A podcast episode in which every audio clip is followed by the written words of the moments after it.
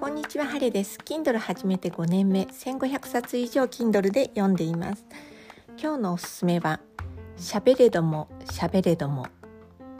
落語の話です。作者は佐藤孝子さんですが、勝田文さんのコミックもほとんど同じストーリーで、絵柄も可愛く私も気に入っています。両方持っているんです。えー、ストーリーは根弱亭三つ葉というあのあれなんですよねまだあの一人前ではない修行中の落語家が偶然に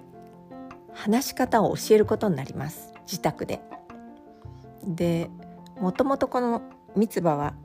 ま、あの本名は達也と言ってたっちゃんって呼ばれているんですが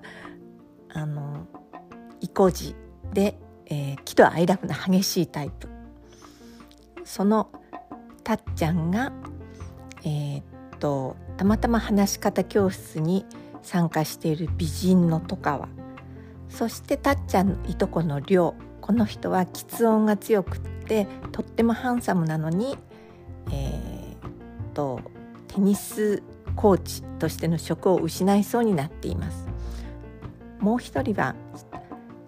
関西から引っ越してきた阪神ファンの小学生村林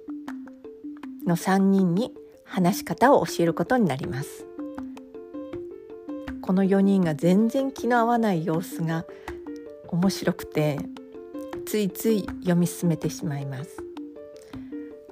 うん悪い人は一人も出てこない。でもみんなちょっと欠けてるところをこじらせてるところがある人たち。そこに三つ葉ことたっちゃんがいろいろちょっかいを出してうん少しずつ大人になるというか一歩先に進める。心温まるストーリーです。落語が好きな方もも楽しめるかもしれません。